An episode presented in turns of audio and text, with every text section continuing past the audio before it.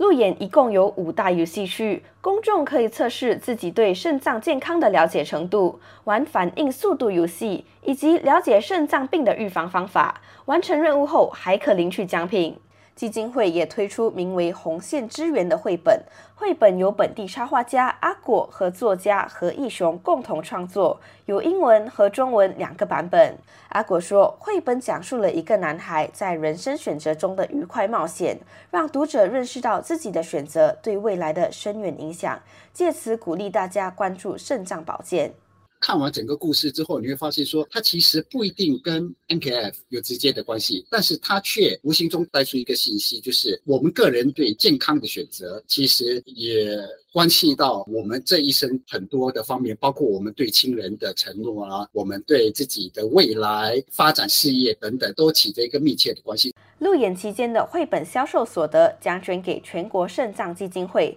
资助肾衰竭病患的治疗。阿果也在星期六下午一点到场为购买绘本的公众签名。